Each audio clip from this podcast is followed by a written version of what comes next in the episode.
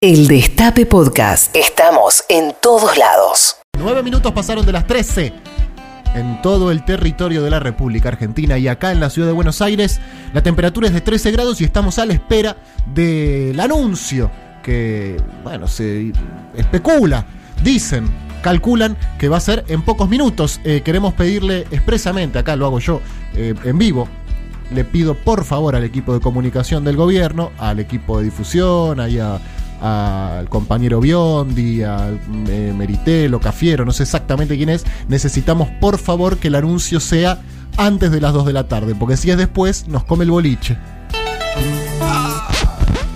Por favor, compañero Santiago Cafiero, ahí los compañeros de jefatura, de la Secretaría de Medios, de Comunicación, etcétera. Por favor, que el anuncio sea antes de las 2 porque nos come el boliche. Ay, Alberto. Para, Juancito. Es lo único que le No le pedimos nada al gobierno nosotros. Prácticamente nada. Ya Vicentín ni, importa. Por mí, olvídense de esa empresa, si es por mí. No me interesa. Lo único que les pido es que hoy no me coman el boliche.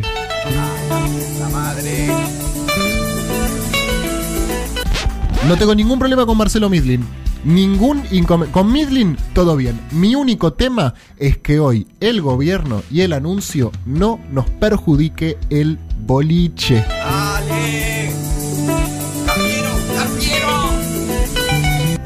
¿Le quieren pagar a los CEOs de Techint? No tengo ningún problema. ¿La quieren nombrar a Cristina Pérez, ministra de Salud? A mí no me molesta. Lo único que le solicito al gobierno nacional es que hoy nos permitan hacer el boliche.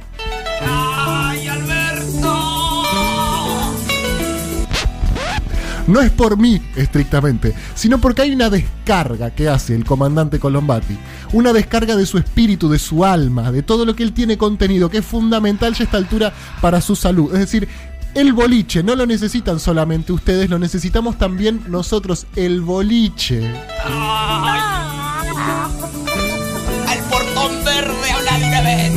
Favor, hablen, hablen. Además, algo que nos pasa mucho a los programas, a, los programas, eh, a, los medios de comunicación en general, en esta cosa del horario Alberto, que Alberto anuncia que va a hablar a las 7 de la tarde y son la, es la 1 y 10 y todavía no habló. 7 de la tarde, me refiero a ayer. Claro. Yo ya me había ya estaba arreglado todo, porque además el día de Filminas ya es un día muy importante dentro de la cuarentena. Es, el ponerla de la cuarentena es la Filmina. y yo ya tenía todo preparado, la birrita, me había hecho las papitas, me había eh, fundido el, el queso cheddar, me había juntado con mis amigos, vino Beto, vino Ricky, vino el gordo Mauro, vinieron todos, y de repente... Hace 80 días que no la pongo por culpa de la cuarentena. Exactamente, hace 80 días que no la pongo por culpa de la cuarentena, que arrancó hace 100. Así que imagínate que en algún momento la rompí. No, mentira, es un chiste. Bueno, ahora sí, hasta las 3 de la tarde vamos a estar haciendo patrulla perdida. Fuera de todo chiste, en cualquier momento va a llegar el anuncio desde la Quinta de Olivos con las nuevas disposiciones de la cuarentena, que no va a arrancar mañana. No va a arrancar el primero de julio. O sea, hasta el martes, miércoles, vos podés hacer lo que se te canta el ojete. no tanto. Ok. Pero más o menos. Porque se dicen, nos vamos a poner estricto el miércoles. Uno que intuye. me, cae bien eso. De, Tomás tres días, tenés tres días. Pero es el, lunes arranco, ¿viste? el lunes arranco. pero es el miércoles. El miércoles arranco. Está bien. Bueno, vamos a ver qué sucede. antes que nada, tengo que saludar a mis compañías de trabajo porque si no, yo ya me envalentono con las noticias y, y me olvido. Maitena Boitis, buenas tardes. Buenas tardes, Pepe querido. ¿Cómo estás? Estoy bien, estoy bien, la verdad que bien. Estoy realmente a la expectativa de lo, de lo que anuncien porque, bueno, se han dicho tantas cosas que, estoy un poco confundido y qué mejor para clarificarlo que escuchar a Axel y Larreta y Alberto, ¿no es cierto? Sin dudas, necesitamos el boliche sí o sí. ¿Podemos hacer un pedido a maldita suerte en el caso de que se extienda un toque? ¿Poder hacer un desahogo? Ah, no está mal. Comer, que el, que el boliche se traslade un poquito a maldita. En el caso de nos comemos los primeros 15 de maldita. Un toque. ¿Qué decís, comandante? No tengo ningún problema. no, no, ya sabemos. Eso está clarísimo. ¿Cómo estás, comandante? Bien. ¿Bien? ¿Estás manija? Estoy expectante. Estás expectante. Los oyentes ya están un poco manija, parece. Se viene una cuarentena más dura que perro envenenado, pero la fiesta continúa en patrulla bailable. Este viernes en el escenario mayor Roberto Navarro, Babi, Oro, Facu, Edu, los anti-capo. Quiero que te muevas con las manos bien arriba. Ocho horas de un show carente de argumentos, pero con alto contenido de odio típico de alguien que no la pone. Y acordate, entradas con descuento si le traes una peluca rechimusi. Patrulla bailable, donde el escabio derramado no será negociado. ¿Esto lo hacemos nosotros, chicos? Sí, ¿no? Un oyente hizo esto y nos lo mandó. Espectacular. Bueno, y de última, ¿sabes qué? Interrumpimos el mensaje y a la mierda. Y vamos con el boliche. Ya sabés lo que te van a decir. Eh, arranca el miércoles. Exacto. Eh, Quédate en tu casa todo lo que puedas, ¿ok? Sí. Si la vas a ya está. Todo lo que puedas quedarte en tu casa, hacelo. Bueno, un día como hoy. No, Puchi, sos un. No me hagas esto, amigo. ¿Qué pasó? Mira, yo quiero aclararlo, que esto no lo pongo yo. Yo no armo esta lista de noticias. No, ok, ¿qué, qué puso? Un día como hoy, River se fue a la B. Ah, caramba. ¡Boca la concha de tu madre! Y antes, en Bueno. 1996, había ganado la Libertadores. Una y una. bien, una, una y una. una. Muy bien. Una y una. Muy la bien. Libertadores que después fu- vamos a tener la Copa de la Argentina, la Copa que perdió una vez, la que jugaron contra la Juventus. Y perdieron. ¿Para qué? Esto ya rompe el programa. Ahora ya arrancan. Oh, oh. Ahora ya arrancan. No, no, ¡Eh, no. cadete, amaro! ¡Te moriste en Madrid! Uy, no, no. No, no, No, les no. pido por favor que el momento de vestuario All Boys nos lo ahorremos un toque. Gracias, Maitena. Bien, gracias, Maite, gracias. Eh, Esto es un pedido encarecido para los oyentes. Y hoy se cumplen 18 años de la masacre del Punta Avellaneda, ¿verdad? Sí, De- los asesinatos asesinato de Costequi y Santillán. Exactamente. Exactamente. Sí, hay varias organizaciones que, dentro de lo que permite la cuarentena, lo están recordando. Y, y también hay, bueno, en la referencia de Costequi y Santillán, una vez más lo importante que fue en aquella crisis la organización de los movimientos populares, de las organizaciones de, des- de desocupados, eh, de, de los excluidos, comparando también el esfuerzo que están realizando hoy en los barrios. ¿no? ¿Hay movilizaciones hoy, Mati? No, lo que pasa no movilizaciones co- como se hace habitualmente. Sí hay algunas actividades, pero muy puntuales y mucha movida en redes también. Bueno, como les decíamos, AMBA fase estricta eh, desde el primero de julio. Así parece el aniversario de la muerte del general Perón, además. Desde el miércoles primero de junio al viernes 17, son 10 días hábiles eh, que, que, bueno, que van a, a estar en esta nueva etapa de cuarentena más estricta en el área metropolitana de Buenos Aires y vamos a esperar los anuncios, a ver en definitiva qué es lo que dicen. Vamos a esperar los anuncios, están todas las cámaras ya apuntando al portón verde de la Quinta de Olivos, lo cual supone que en cualquier momento dejarán entrar a los periodistas. Es que el mensaje es grabado. Ah, es grabado. Así que no, no sé. Lo grabaron hace 15 días el mensaje. no, mentira. No, lo están grabando. Lo están grabando en este momento. Pichetto será auditor general de la Nación, acá leo en la televisión pública. Uno Eh, más que va a cobrar del Estado. ¿viste? Uno más. Está muy preocupado por eso. Eh, sí, por los planeros y todo eso. ¿no es Hay cierto? 17 millones de argentinos que, Que cobran del Estado, como vos, Y yo no me voy a quedar afuera. Excelente, Miguel, te banco. Bueno, eh, advirtieron que América Latina debe prepararse para convivir con brotes de coronavirus los próximos dos años. ¿Quién lo advirtió? La Organización de Productores de Barbijos. nah, mentira. La Organización Panamericana de la Salud advirtió que América Latina debe prepararse para vivir con brotes de coronavirus los próximos dos años. Sí, a ver, cualquier. Pasa rápido igual, dos años. Y además cualquier pronóstico es, es- es relativo también porque no queda de- del todo claro cuándo va a estar la vacuna. Este, y de alguna manera lo que están advirtiendo todos en el mundo es que las marchas y contramarchas, los rebrotes, como ya ha pasado en algunos lugares de Europa, es algo con lo que vamos a tener que convivir y que lo que ha llegado para quedarse por un buen tiempo seguramente es el distanciamiento social. Sí, Eh, el protocolo este, ¿no? Claro, que el es- tapabocas, el saludo, el lavarse las manos, el bañarse una vez por semana.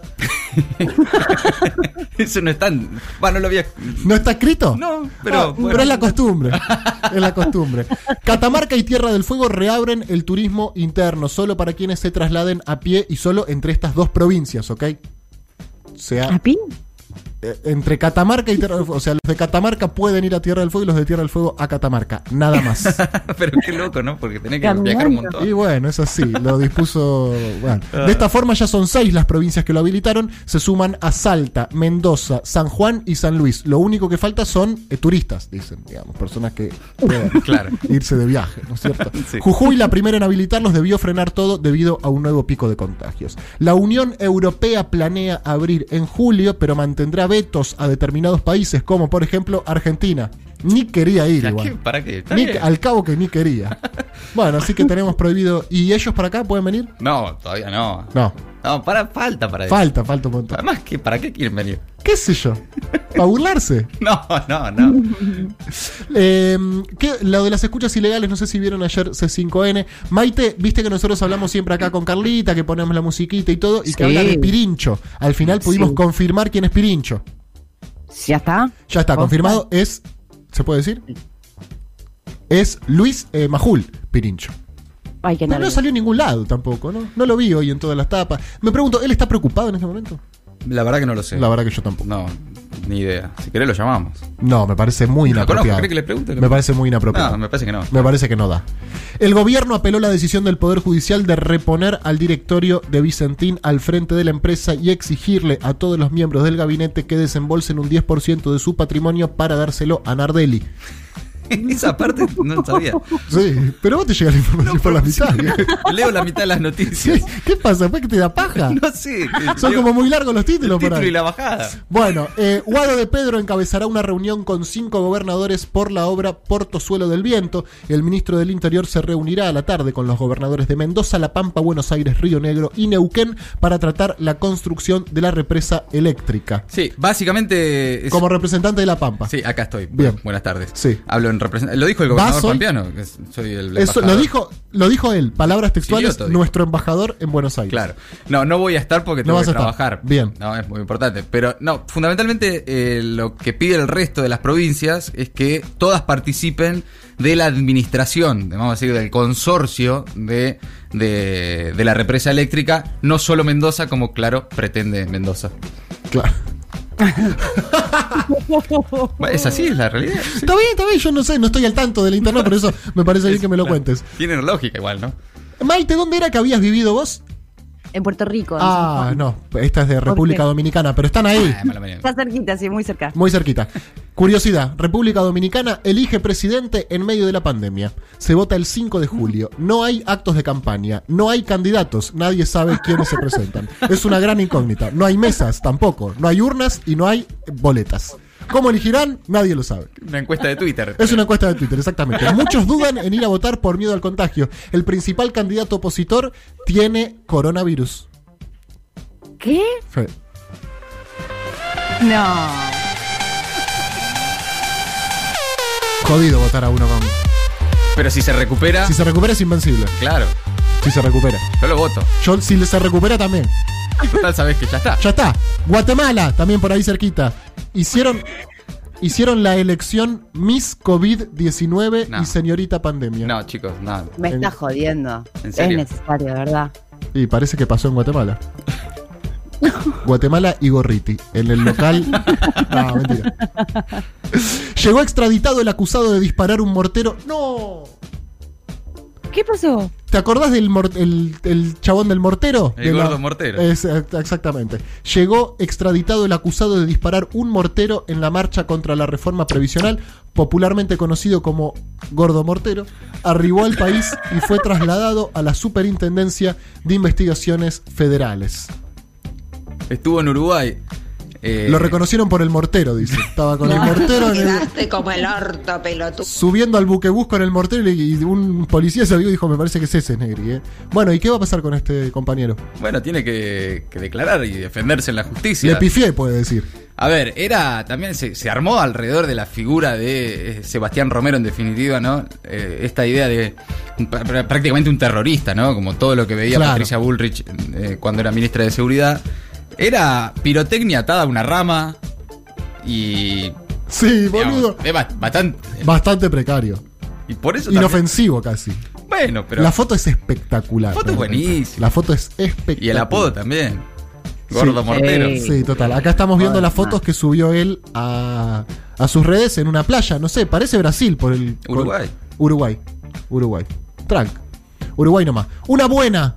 Vamos. Mirá lo que es la buena que tengo, eh. A ver. Bueno. Que es la buena que tengo. Argentina. O sea, nuestro país. Registró el rayo de más duración de la historia. Tengo hipo, chicos. La Organización Meteorológica Mundial confirmó este récord mundial. Vamos, Argentina. Vamos Argentina. Uy, no, pero el 4 de marzo de 2019, gestión Macri es el rayo. Ah, Qué verga, ni eso nos sale bien. ¿Será posible, hermano? Ni esa. Era Macri presidente. Duró 16 segundos.